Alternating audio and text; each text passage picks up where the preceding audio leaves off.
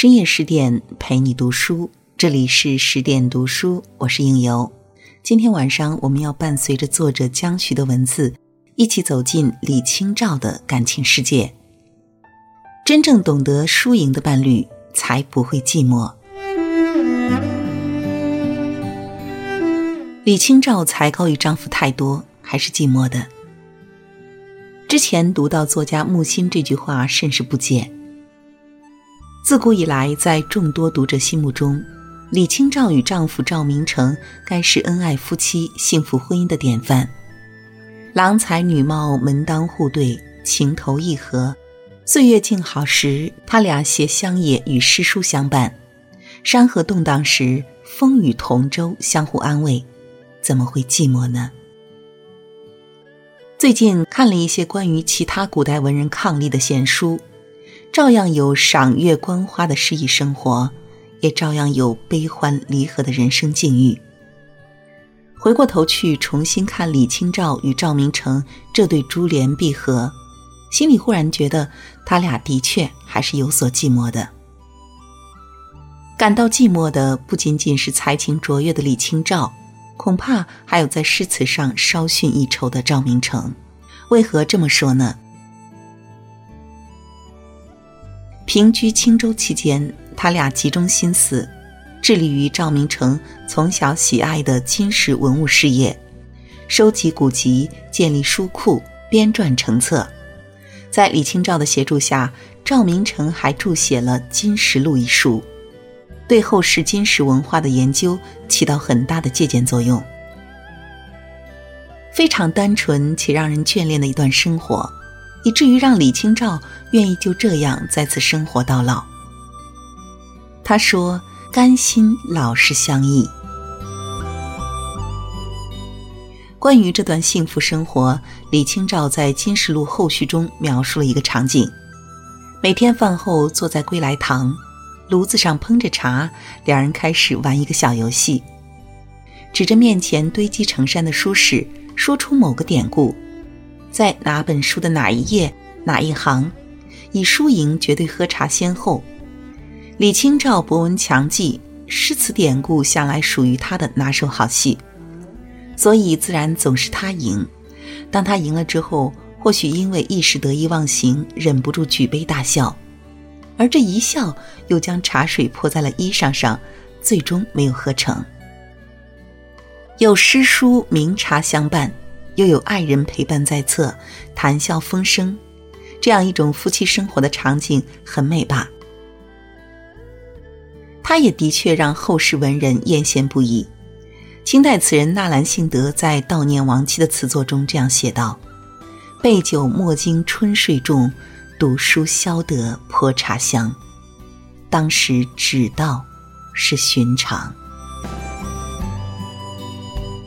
其中所运用的典故，就是李清照与赵明诚当年在归来堂读书泼茶的悠悠往事。在这一赌一泼之间，李清照笑了，可是他对面的那个人笑了没有？如果也有笑，同样是发自肺腑的忘我爱恋之下的开怀之笑吗？世间任何概念都是相对成立，有阴必有阳，有赢必有输。好胜与虚荣是世人的通病，人们习惯在风和日丽的稳获胜券的情况下，才容易感到舒心高兴。难得有人思考一下输赢的本质又该是什么。李清照给在外游历的丈夫寄去一首诗词，就是著名的《醉花阴》。赵明诚品读之后叹赏不已，尤其对其中。莫道不销魂，帘卷西风。人比黄花瘦三句，自愧不如。一边自愧不如，一边又在好胜心的驱使下想赢过他。为此，他闭门谢客，废寝忘食，冥思苦想三天三夜，一口气做了五十首。然后兀自想着，总有一首压过家里那位千古才女吧。结果呢，还是妻子厉害。从中我们可以看出两点：赵明诚是个好胜心很强的人，不服输；李清照呢，才高丈夫很多，要比品诗作词，赵明诚根本不是他的对手。在二人世界里，李清照就像诗词上面的孤独求败。或许正因为以上情况，赵明诚后来也就不愿意再陪妻子玩了。在《宋人笔记杂史·清波》杂志中记载这样一件小事：李清照的族人曾经反映，当年赵明诚在健康任职，每到下雪天，李清照喜欢戴上斗笠，披上蓑衣，登临城墙，远眺雪景。她会邀请丈夫一同前往，与自己贺诗。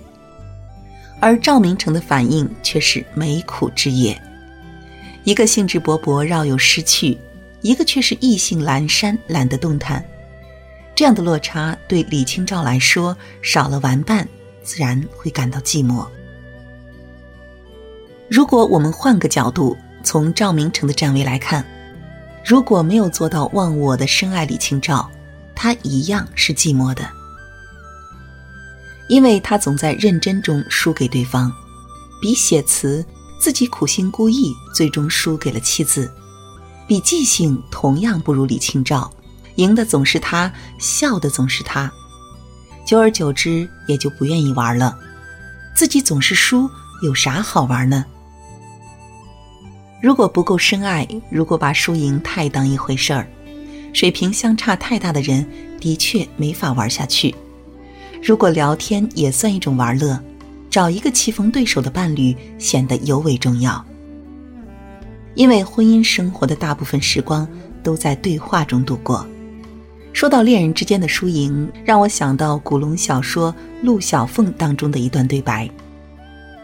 彼时，陆小凤与爱慕她的薛冰通力合作，破了一桩大案，水落石出。一切归于平静，两人并肩走在山谷草原中，闲闲地说着话。陆小凤说：“昨晚我才知道，原来你也喜欢打赌。”薛冰说：“因为你喜欢啊。”陆小凤说：“可是打赌总有输赢的。”薛冰回答道：“因为你打赌是为了赢，而我打赌是为了输，所以我们都赢了。”这个薛冰姑娘看似精灵古怪，带着小小的刁蛮，实际上富有智慧。因为她看透了输赢的本质，输赢不在争夺打斗之中，也不在于彼此打赌的结果，而是在于爱和快乐。只要是你喜欢，我愿意奉陪。如果你想赢，我就成全你；你快乐了，我也就赢了。这样看，薛冰的境界要比四条眉毛的陆小凤略胜一层。如果李清照有薛冰这样看似糊涂洒脱，其实心里明镜似的爱的境界，那么在归来堂读书泼茶的那段岁月里，她或许可以有那么几次假装孤陋寡闻，让丈夫也赢一赢，也让她手里的茶泼一泼。如此天气再冷，风雪再大。他都会兴致盎然地陪他一起登上城墙寻诗作词，两人其乐融融。因为你笑了，所以我赢了；因为爱着你，所以快乐着你的快乐。这是对爱的懂得。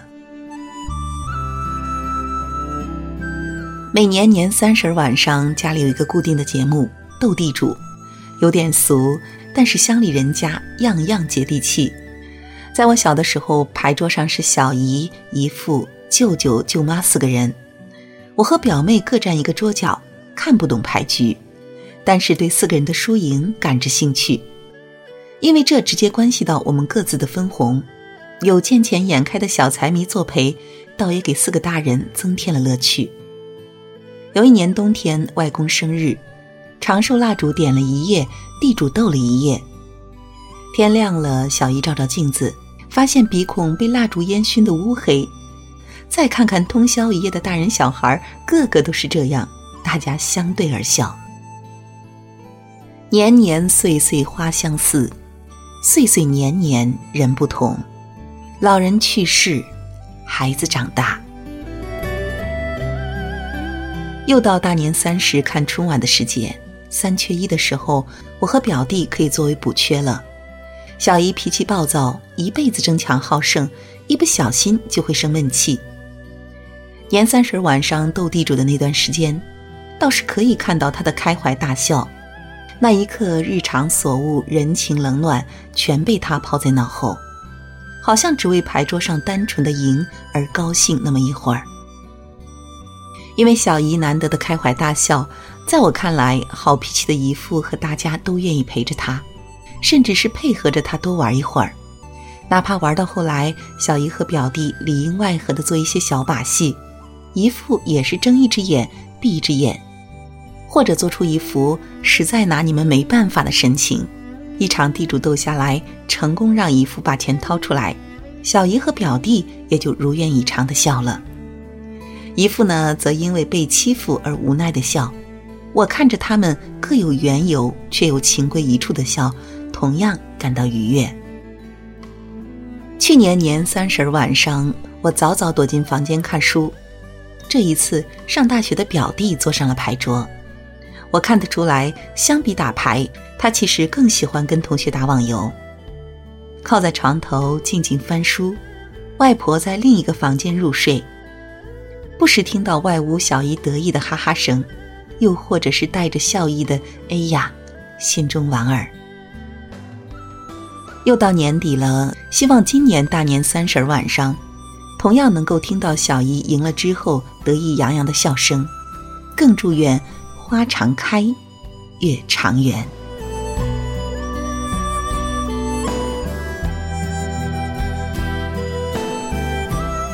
好了，今晚的文章分享就是这样了，感谢您的守候与聆听。那在文章的结尾呢，应有想宣布一个好消息。为了帮助大家提升自己的素养和层次，十点读书开放了一座成长图书馆。在这里，既有解忧杂货店、《肖申克的救赎》、《简爱》这样影响全世界的经典名作，也有自控力、非暴力沟通这样的职场实用宝典。免费开放十天陪你听本书。如果你有兴趣，欢迎搜索关注微信公众号“十点读书”，进入成长图书馆。跟我一起阅读好书，成为更好的自己。那如果你也喜欢应由的声音，想听到我的更多节目，也可以关注到我的微信公众号“枕边经典”。枕是枕头的枕，边是旁边的边，枕边经典就可以搜索到我。那今晚就是这样了，祝您好梦，晚安。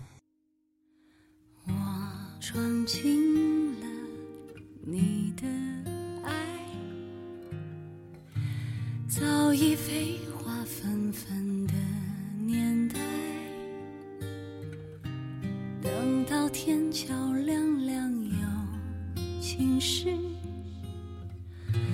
这夜春风只管来，我的今生犹如弦，几番缠缠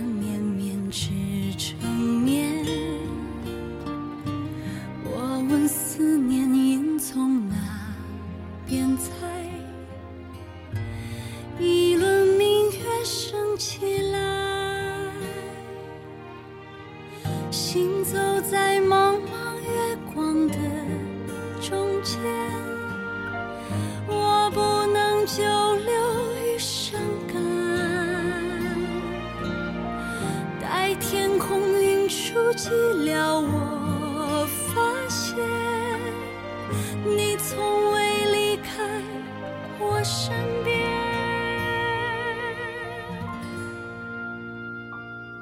遥遥相对。满天清辉。再从容看一遍，恍若雨水，忍不住一时凭空以为。